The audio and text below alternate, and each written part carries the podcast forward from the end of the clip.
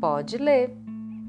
Esse é o podcast do Programa de Aprendizagem Criativa Autoral Caminhos da Autoria. Essa é a segunda semana do programa de recuperação criativa proposto no livro O Caminho do Artista, da autora Júlia Cameron. Eu sou Cris Reis e eu estou amando ler esse livro para você. Vamos lá? Semana 2 Recuperando o senso de identidade. Esta semana trata da autodefinição como um importante componente da recuperação criativa. Você pode descobrir novos limites e desbravar novos territórios à medida que suas necessidades pessoais, seus desejos e interesses forem se apresentando. Os relatos e as ferramentas têm como objetivo aproximá-lo de sua identidade pessoal, uma versão do seu eu definida por você mesma. Acreditar na própria criatividade é um comportamento novo para a maioria. A princípio, pode parecer ameaçador, não apenas para nós, como também para as pessoas próximas. Podemos nos sentir e dar a impressão de estar imprevisíveis. Essa turbulência faz parte do processo de se libertar, de se desprender do lodo que nos bloqueia. É importante lembrar que em seus primeiros momentos, recuperar a sanidade pode dar a sensação de que você está ficando louco. Há um notável fluxo e refluxo no processo de recuperar o eu criativo. À medida que ganhamos força, também aumentam as crises de insegurança. É normal. E podemos lidar melhor com os ataques mais devastadores quando os encaramos como sintomas de nossa recuperação. Os ataques auto-infligidos mais comuns são até me saí bem esta semana, mas foi só uma coisa temporária. Tá certo que eu consegui fazer as páginas matinais, mas provavelmente eu fiz tudo errado. Agora então eu preciso planejar algo grande e realizar imediatamente. Ah, quem estou tentando enganar? Nunca irei me recuperar, nunca. Esses ataques não têm fundamento mas nos parecem muito convincentes. Acreditar neles nos leva a continuar bloqueados e no papel de vítima. Assim como o alcoólatra em recuperação precisa evitar o primeiro gole, o artista recupera em recuperação deve evitar o primeiro eu acho. Para nós, essa opinião é, na verdade, a velha dúvida sobre si mesmo eu não acho que isso seja muito bom. Esses ataques podem vir tanto de fontes internas quanto externas. Podemos neutralizá-los ao reconhecê-los como uma espécie de vírus criativo. As afirmações são um poderoso antídoto contra autocríticas impiedosas que muitas vezes aparecem sob a máscara de mera insegurança. No início de nossa recuperação criativa, a insegurança, a dúvida sobre nosso talento pode nos levar à autossabotagem. Sim. Uma forma comum é mostrar as páginas matinais para alguém. Lembre-se, as páginas matinais são privadas e não devem ser expostas ao escrutínio de ninguém, nem mesmo dos seus amigos mais bem intencionados. Um escritor que havia se desbloqueado recentemente mostrou suas páginas matinais a uma amiga escritora ainda bloqueada. Quando ela as avaliou negativamente, o escritor voltou a se sentir bloqueado. Não, não deixe que a insegurança sobre o seu talento se transforme em autossabotagem. Amigos tóxicos. A criatividade floresce quando possuímos um senso de segurança e autoaceitação. Como uma criancinha, seu artista fica mais feliz quando se sente seguro. Ao assumir o papel de pais protetores, precisamos aprender a cercá-lo de bons amiguinhos. Colegas tóxicos podem atrapalhar o crescimento de nosso artista. Não é de surpreender que os colegas mais perigosos para nós, como artistas em recuperação, sejam pessoas cuja criatividade permanece bloqueada. Nossa recuperação as ameaça. Enquanto estávamos bloqueados, sentíamos que apenas a arrogância e a teimosia nos levavam a nos apresentar como artistas. A verdade é que a teimosia era a recusa em reconhecer a nossa criatividade. Claro, essa recusa tinha suas compensações. Nós podíamos pensar e nos preocupar com a arrogância em vez de sermos humildes o bastante para pedir ajuda para superar nosso medo. Podíamos fantasiar sobre arte em vez de trabalhar nela.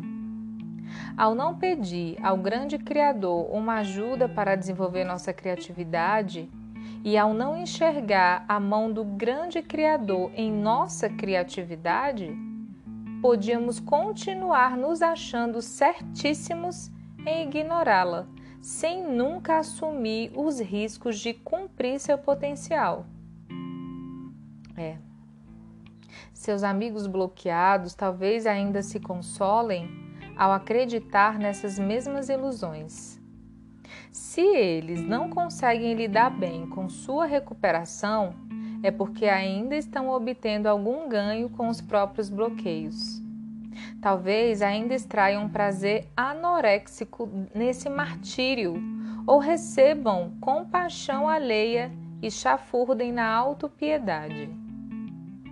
Talvez ainda se sintam confortáveis ao imaginar o quanto seriam mais criativos do que os outros se fossem eles a realizar um trabalho artístico. Esses comportamentos agora são tóxicos para você não espere que seus amigos bloqueados aplaudam sua recuperação. Equivale a esperar que seus melhores companheiros de copo comemorem sua sobriedade. Como poderiam se ainda querem se agarrar ao vício da bebida? Amigos bloqueados podem considerar perturbadora a sua recuperação. Sua superação levanta a possibilidade inquietante de que, eles também poderiam se desbloquear e assumir riscos criativos autênticos, em vez de permanecerem acomodados no cinismo. Fique alerta, muito alerta quanto a possíveis sabotagens sutis. Você não tem como se dar ao luxo de levar em conta as dúvidas bem intencionadas que eles expressam agora. As dúvidas deles irão realimentar as suas. Fique então particularmente atento a qualquer sugestão de que você estaria se tornando egoísta ou diferente. Essas palavras são alertas vermelhos para nós. São tentativas de nos empurrar de volta para velhos hábitos, para o benefício e conforto de outros e não nosso. Criativos bloqueados são facilmente manipulados pela culpa. Nossos amigos, se sentindo abandonados por não fazermos mais parte das fileiras dos bloqueados, podem inconscientemente tentar nos causar culpa e nos convencer a abandonar nossos novos hábitos saudáveis. É muito importante entender que o tempo dedicado às páginas matinais é o tempo entre você e Deus. Você conhece melhor suas respostas. Você será guiado a novas fontes de apoio à medida que se dedicar a apoiar a si mesmo. Seja muito cuidadoso ao proteger seu artista em início de recuperação. Muitas vezes a criatividade é bloqueada porque nos encaixamos nos planos de outras pessoas. Queremos reservar tempo para o trabalho criativo, mas sentimos que deveríamos fazer outra coisa. Bloqueados, nós não nos concentramos em nossa responsabilidade por nós mesmos, mas em nossas responsabilidades pelos outros. Tendemos a pensar que esse tipo de comportamento nos torna pessoas boas, mas não. Na verdade, esse comportamento nos torna pessoas frustradas. O elemento essencial em alimentar e cuidar de nossa criatividade consiste em cuidar de nós mesmos. Cuidando de você mesma, você alimenta sua conexão interna com o grande Criador. Graças a essa conexão, a nossa criatividade desabrochará, caminhos irão se abrir. Nós precisamos acreditar no grande Criador e agir com fé. Repito, o grande Criador nos deu a dádiva da criatividade. Nossa forma de retribuir essa dádiva é usá-la. Não desperdice esse tempo precioso a pedido de amigos. Seja gentil, mas firme e não ceda. A melhor coisa que você pode fazer agora para ajudar os amigos é ser um exemplo por meio da própria recuperação. Não deixe que os medos e as hesitações deles tirem você dos trilhos. Em breve, com as técnicas, você irá aprender que poderá ensinar aos outros. Em breve, você será uma ponte para outras pessoas atravessarem, saindo da insegurança para a autoexpressão. Por enquanto, proteja seu artista recusando-se a mostrar as páginas matinais para os curiosos e a dividir com amigos o seu encontro com o artista. Trace um círculo sagrado em torno da sua recuperação. Dê a si mesmo a dádiva da fé. Acredite que está no caminho certo e você está. À medida que você vai se recuperando, também fica mais natural ter fé em seu Criador e no Criador que existe dentro de você. Você aprenderá que, na verdade, é mais fácil escrever do que não escrever, pintar do que não pintar, e assim por diante. Você aprenderá a apreciar a canalização de energia criativa e a deixar de lado a necessidade de controlar o resultado. Você descobrirá a alegria de praticar a sua criatividade. O processo e não o produto irá se tornar o seu foco. A sua cura é a maior mensagem de esperança para os outros.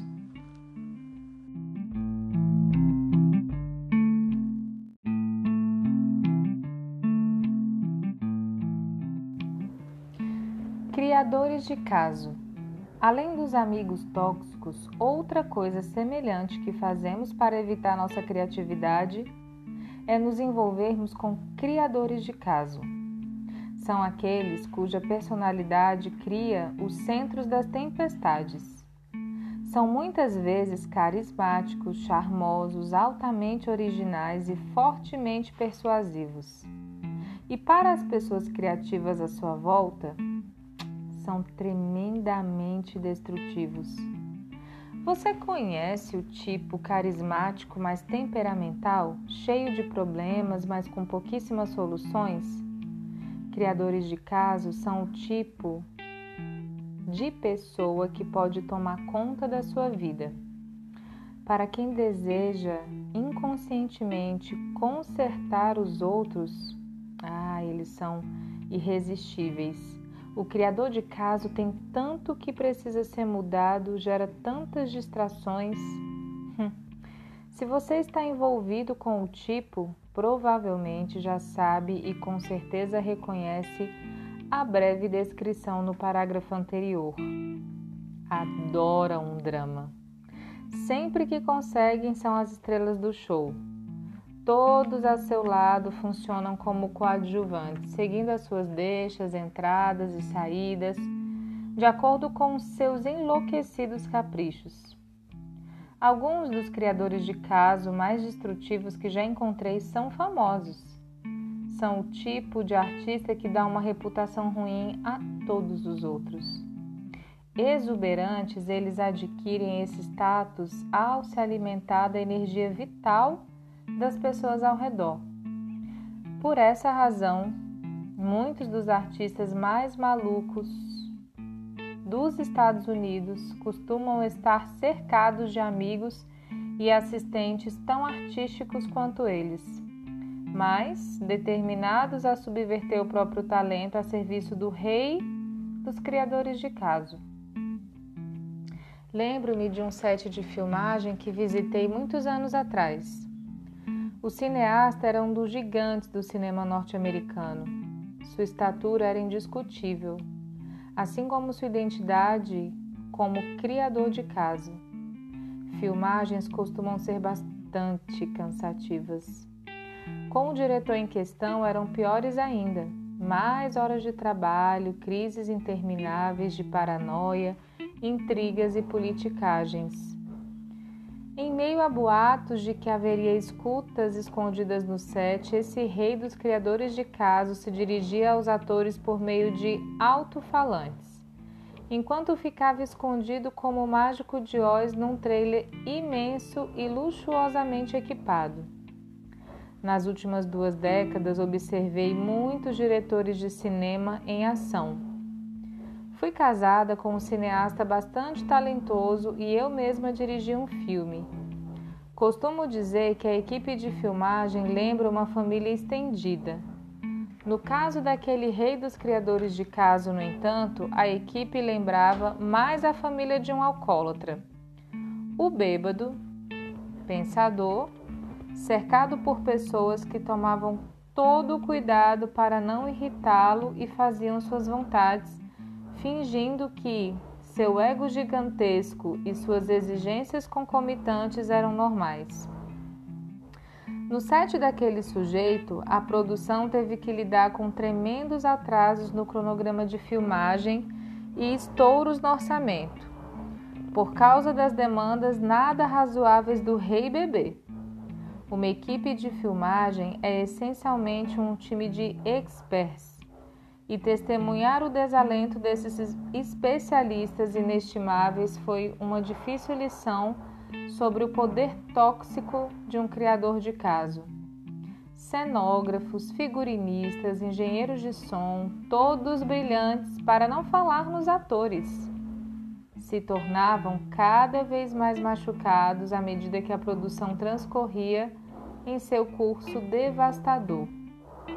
Para criar o drama que chegaria às telas, eles precisavam enfrentar os dramas pessoais do diretor ensandecido. Como todas as boas pessoas do meio cinematográfico, essa equipe que estava disposta a trabalhar até tarde para garantir um bom resultado. O que as desanimava era trabalhar exaustivamente a serviço de um ego em vez de servirem à arte. A dinâmica da pessoa que cria caso e enlouquece os outros é baseada no poder. Então, qualquer grupo pode funcionar como um sistema de energia a ser explorado e exaurido. Elas existem em qualquer ambiente e em qualquer forma de arte. A fama pode ajudar a criá-las, mas como se alimentam de poder, qualquer fonte de poder serve. Embora frequentemente estejam entre os ricos e famosos, também são muito comuns entre anônimos. Dentro da própria família nuclear, não é à toa que usamos essa palavra. Um criador de caso residente pode ser encontrado jogando um parente contra outro, sempre de acordo com seus interesses, em detrimento dos interesses dos outros. Isso me faz lembrar de uma matriarca destrutiva que conheço. Líder de um grande clã de artistas talentosos, ela devotou suas inesgotáveis energias a destruir a criatividade de sua prole. sempre escolhia momentos críticos para sabotá-los e plantava suas bombas para que explodissem quando os filhos chegavam perto do sucesso. A filha, que lutava para conseguir se formar na faculdade, bem mais tarde do que planejara, de repente se via sobrecarregada com o drama repentino da mãe na véspera de uma prova final. O filho, com uma entrevista de emprego importantíssima, recebia uma visita dela justamente quando ele precisava estar mais focado na sua preparação para o desafio do dia seguinte. Você sabe o que os vizinhos andam dizendo de você? Aquela mulher enlouquecedora perguntava. E a mãe da combalida estudante contava uma fofoca terrível, deixando a filha arrasada, encarando a semana de provas assolada por sentimentos e dúvidas como de que adianta? Você não percebe que vai destruir seu casamento se aceitar esse emprego? E a mudança de carreira com que o filho tanto sonhava se desfazia em cinzas antes mesmo de se realizar. Seja na pele de uma mãe controladora, de um chefe maníaco, do amigo carente ou de um cônjuge teimoso, os criadores de caso de sua vida têm comportamentos destrutivos em comum e são venenosos para quem procura realizar um trabalho criativo com regularidade. Criadores de caso rompem acordos e não respeitam datas ou prazos. Eles aparecem dois dias antes da data do seu casamento e esperam ser paparicados o tempo todo. Alugam uma casa de veraneio maior e mais cara do que o combinado e depois esperam que você pague a despesa. Criadores de caso esperam ser tratados de forma especial eles sofrem uma enorme gama de problemas de saúde de natureza misteriosa que exigem cuidado e atenção sempre que você tiver um prazo a cumprir ou um momento decisivo prestes a acontecer, ou qualquer coisa capaz de desviar sua atenção das demandas desse sanguessuga. Ele cozinha a própria refeição especial numa casa cheia de filhos famintos e não faz nada para alimentá-los. Fica aborrecido demais para dirigir logo depois de ter despejado desaforos sobre todos à sua volta. Nossa, estou com medo que papai tenha um infarte. A vítima talvez diga, em vez de vou dar um jeito de mandar esse monstro para fora da minha casa. Criadores de caso menosprezam a sua realidade. Não importa quão importante seja a sua trajetória profissional no momento, nem se você tem um prazo a cumprir. Eles irão violar todas as suas necessidades. Podem até agir como se escutassem quais são os seus limites, mas na prática eles não os respeitam. São pessoas que ligam para você à meia-noite ou às seis da manhã dizendo: eu sei que você me pediu para não ligar nesse horário, mas é que são as pessoas que aparecem do nada para pedir dinheiro emprestado, algo que você não consegue encontrar ou que nem quer emprestar. Ou então ligam pedindo algo que você tem em casa e de que precisam urgentemente, mas nunca aparecem para apanhar. Eu sei que você está ocupadíssimo no trabalho, dizem, mas prometo que só vou lhe tomar um minutinho. O seu minuto. Criadores de caso gastam o seu tempo e o seu dinheiro.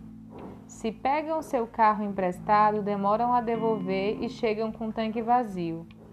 Se vocês combinam uma viagem, os planos deles sempre acabam lhe custando mais tempo e dinheiro. Eles pedem para você apanhá-los no aeroporto a quilômetros de distância no meio do seu dia de trabalho. Eu não trouxe dinheiro para o táxi, alegam quando você reclama, mas eu estou no meio do expediente, não posso te buscar.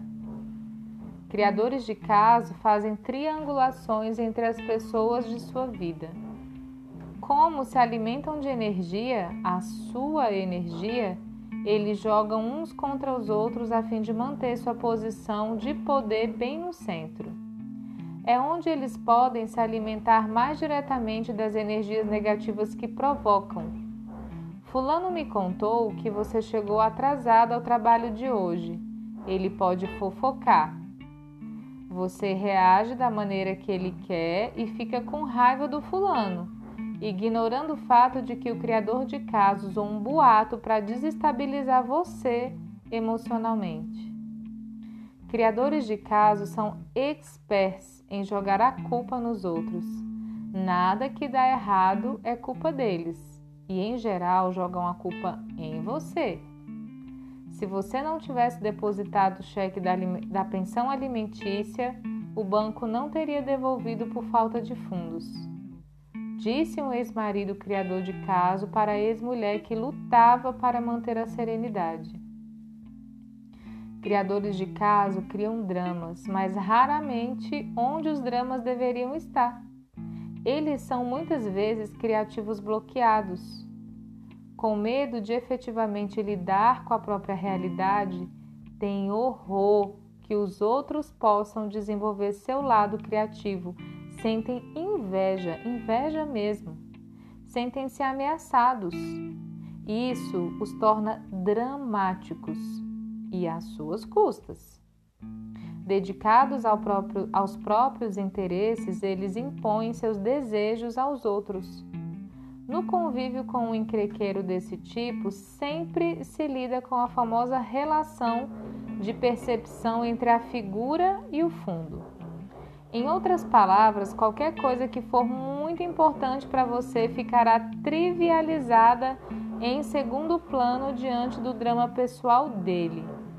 Você acha que ele me ama? Perguntam ao telefone enquanto você está estudando para obter a licença de advogada ou prestes a buscar seu marido no hospital. Criadores de casa odeiam horários marcados, a não ser os deles próprios. Em suas mãos, o tempo se torna uma ferramenta de abuso. Se você reservar para si um determinado horário, seu criador de casa encontrará um jeito de exigir sua presença naquele exato momento. Vai de forma misteriosa precisar da sua atenção justamente quando você precisa estar só e concentrada na tarefa do momento. Fiquei acordada até as três da manhã, não posso levar as crianças para a escola. Ele dá um bote bem no dia em que você precisa sair mais cedo para um café da manhã com seu chefe. Hum. Criadores de caso odeiam a ordem. O caos serve a seus propósitos. Quando você começa a estabelecer um lugar que funciona para você e sua criatividade, o seu criador de caso abruptamente invade esse espaço com os próprios projetos. O que são todos esses papéis e esses cestos de roupas em cima da minha mesa de trabalho? Você pergunta. Ah, eu decidi organizar os meus textos da faculdade e estava procurando pares das minhas meias. Criadores de caso nunca são assumidos, vão direto na sua jugular. Não sou eu que estou deixando você maluca. Pode argumentar quando se menciona uma, uma promessa rompida ou algum tipo de sabotagem. O problema é que nossa vida sexual anda péssima. Se esses personagens são tão destrutivos assim, por que nos envolvemos com eles? A resposta curta e, e brutal é que também somos loucos e, e autodestrutivos. Sério? Sim. Somos loucos e autodestrutivos. Como criativos bloqueados, fazemos o possível e o impossível para permanecer assim. Por mais assustadora e abusiva que seja a vida com o criador de caso, ela parece muito menos ameaçadora do que o desafio de tocar uma vida criativa própria. O que aconteceria? Como ficaríamos? Frequentemente tememos que, se nos permitirmos ser criativos, acabaremos virando também seres enlouquecedores, abusando de quem nos cerca. Com esse medo, servindo de desculpa, continuamos a permitir que os outros abusem de nós. Se você estiver envolvido no momento com o criador de caso, é muito importante admitir esse fato. Admita que está sendo usado e que você também está usando o outro. Seu encrenqueiro é um bloqueio escolhido por você para interromper, interromper sua trajetória. Por mais que seja explorado, você também está usando essa pessoa para bloquear seu fluxo criativo. Não tem vítima e não tem vilão. Se você estiver envolvido num tango torturante, pare de dançar no ritmo do outro. Leia um livro sobre dependência emocional ou entre num programa de reabilitação para viciados em relacionamentos. A próxima vez que se pegar dizendo ou pensando, ele está me deixando maluca, pergunte a si mesma que tipo de trabalho criativo você tenta bloquear por meio desse envolvimento.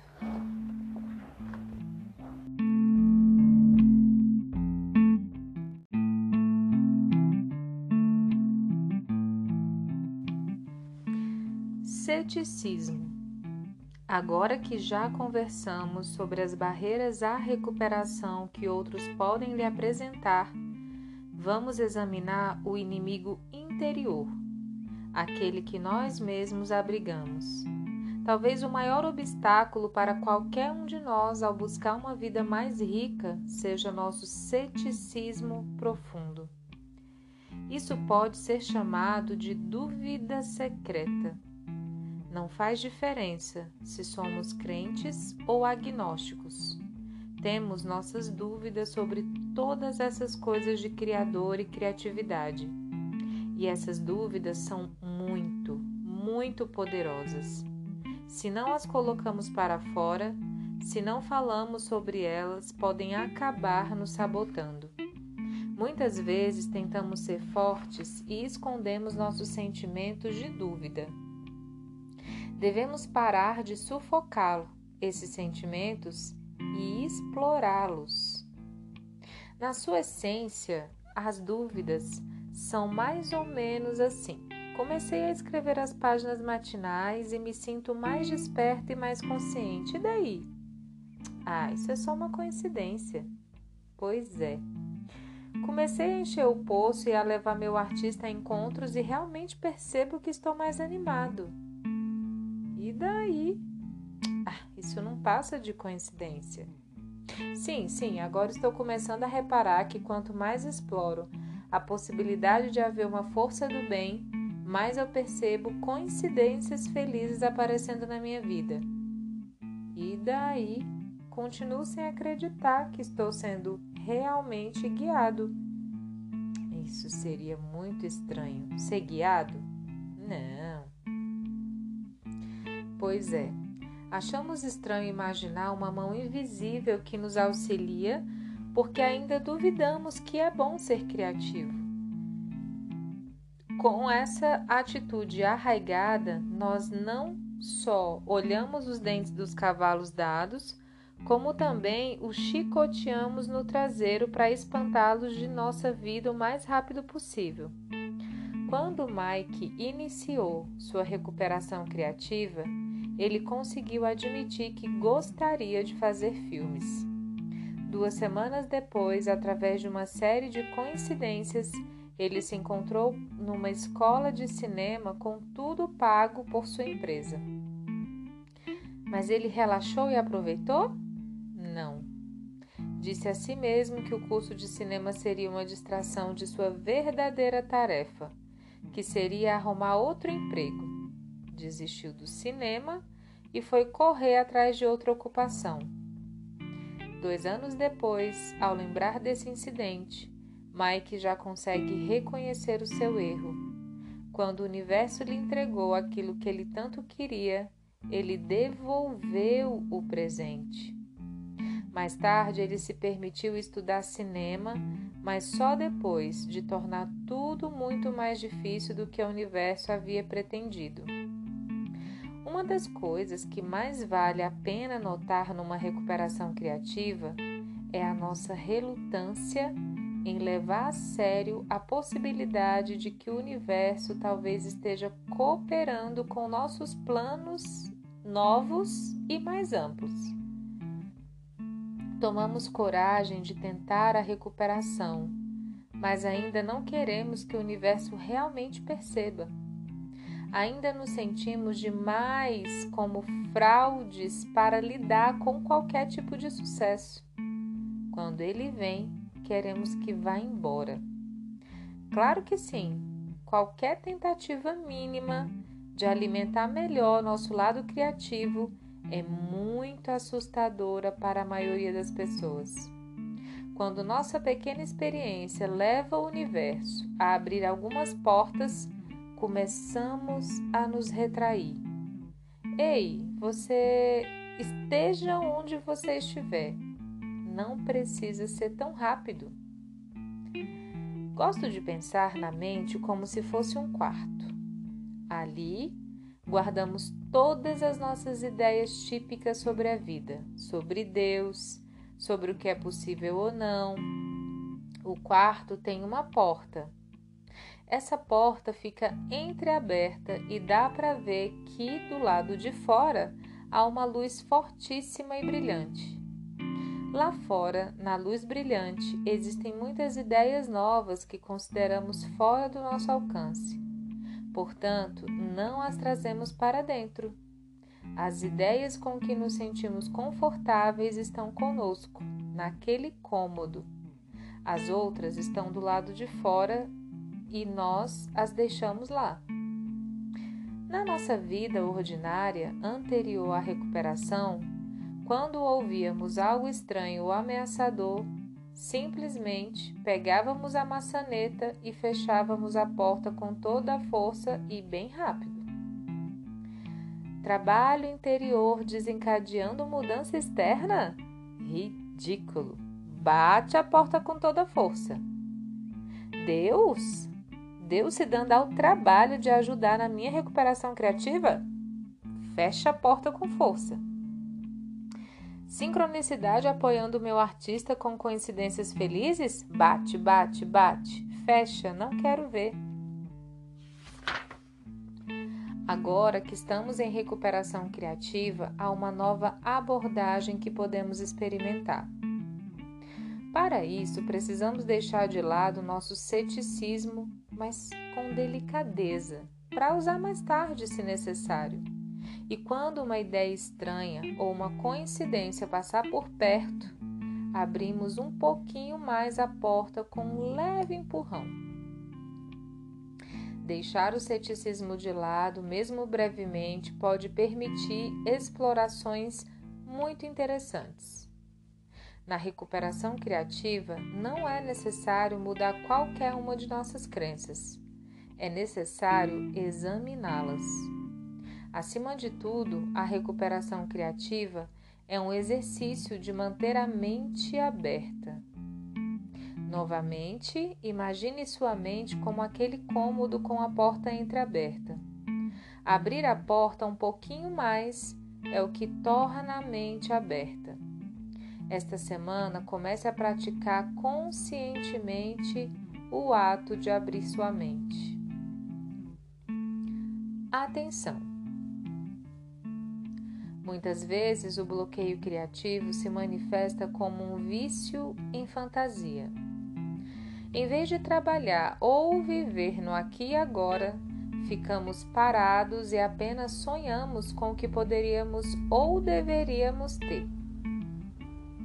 Um dos mitos mais errôneos sobre a vida artística é o de que ela seria errante, um objetivo sem objetivo definido mas a verdade é que ela exige grandes períodos de atenção. A atenção é uma forma de se conectar e de sobreviver. Relatórios da flora e da fauna é como eu costumava chamar as longas e sinuosas cartas de minha avó. O arbusto de forsythia está florescendo e hoje de manhã vi meu primeiro sabiá. As rosas estão aguentando firmes mesmo neste calor. As folhas do sumagre estão mudando de cor e também as daquele bordo vermelho perto da caixa do correio. O meu cacto de Natal está quase florescendo. Entre aspas. Trecho da carta da avó. Eu acompanhava a vida de minha avó como se estivesse assistindo a um longo filme caseiro. Imagens disso e daquilo, editadas de forma desconexa. A tosse do seu avô está piorando. Acho que nossa pônei vai dar cria antes da hora. A Joane voltou a cuidar da Ana no hospital. Nós temos uma nova cadela, chama Trixie, e ela adora dormir sobre os cactos. Imagina só. Eu imaginava assim. As cartas facilitavam. Pelos olhos de minha avó, a vida era uma série de pequenos milagres. Os lírios sob os salgueiros em junho, a lagartixa correndo para se esconder sob as pedras cinzentas do rio que ela tanto admirava por serem lisinhas. A correspondência acompanhava a passagem das estações do ano e de sua vida. Ela viveu até os 80 anos e as cartas chegaram até seus últimos dias. Quando morreu, foi tão repentino quanto o florescer de um de seus cactos de Natal. Um dia as flores aparecem, no outro não estão mais ali. Ela deixou para trás as cartas e o marido com quem conviveu durante 62 anos. Meu avô Daddy, Howard, era um malandro elegante com sorriso de jogador e sorte de perdedor. Fez e perdeu muitas fortunas, a última delas para sempre. Ele gastava tudo na bebida e no jogo, esbanjando dinheiro como quem lança migalhas aos passarinhos. Desperdiçava as grandes oportunidades da vida, tanto quanto a minha avó saboreava as pequenas. Ah, esse homem, dizia minha mãe. Vovó morou com esse homem em casas de azulejo em estilo espanhol, em trailers, numa pequena cabana de montanha, num apartamento na beira de uma ferrovia e, por fim, numa dessas casas de condomínios de subúrbio onde todas parecem iguais. Não sei como ela aguenta, minha mãe reclamava furiosa com alguma nova desventura de seu pai. Ela dizia que não entendia por quê. Mas a verdade é que todo mundo sabia como minha avó aguentava. Ela se mantinha de pé com os joelhos mergulhados no fluir da vida, sempre prestando muita atenção. Minha avó se foi antes que eu pudesse aprender a lição que suas cartas ensinavam. A sobrevivência depende da sanidade e a sanidade consiste em prestar atenção. Sim, suas cartas diziam: a tosse do vovô está piorando, nós perdemos a casa, não temos dinheiro e ele não tem emprego, mas os lírios estão florescendo. A lagartixa achou seu lugar ao sol e as rosas estão firmes apesar do calor. Minha avó sabia o que uma vida dolorosa lhe ensinara. Seja um sucesso ou seja um fracasso, a verdade de uma vida realmente tem pouco a ver com sua qualidade. A qualidade da vida é sempre proporcional à sua capacidade para o deleite.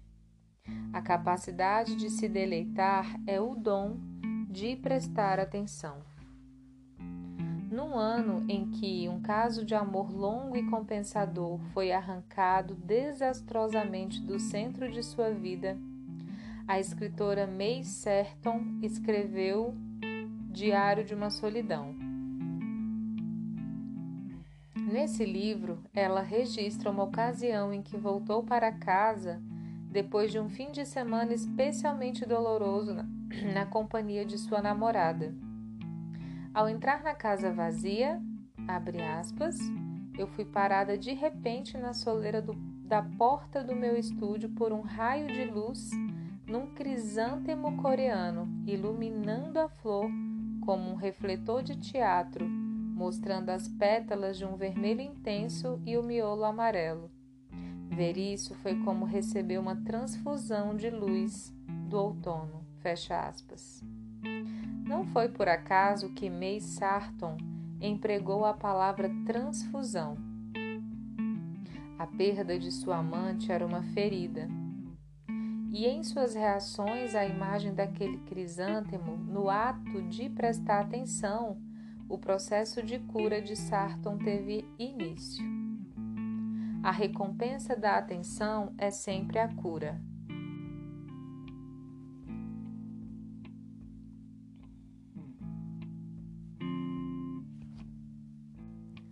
Pode começar como a cura de uma dor específica, um amor perdido, uma criança doente, um sonho estilhaçado, mas o que se cura por fim é a dor que existe debaixo de toda dor, a dor de ser, como definiu Hilke, a dor de ser indizivelmente sós. Acima de tudo, a atenção é um ato de conexão. Aprendi isso da forma como aprendi a maioria das coisas, por acidente. Quando meu primeiro casamento acabou, fui morar sozinha numa casa em Hollywood Hills.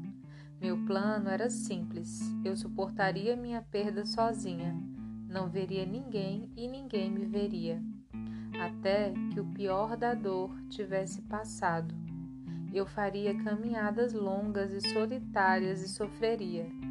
No final das contas, realmente fiz essas caminhadas, mas elas não aconteceram como planejado.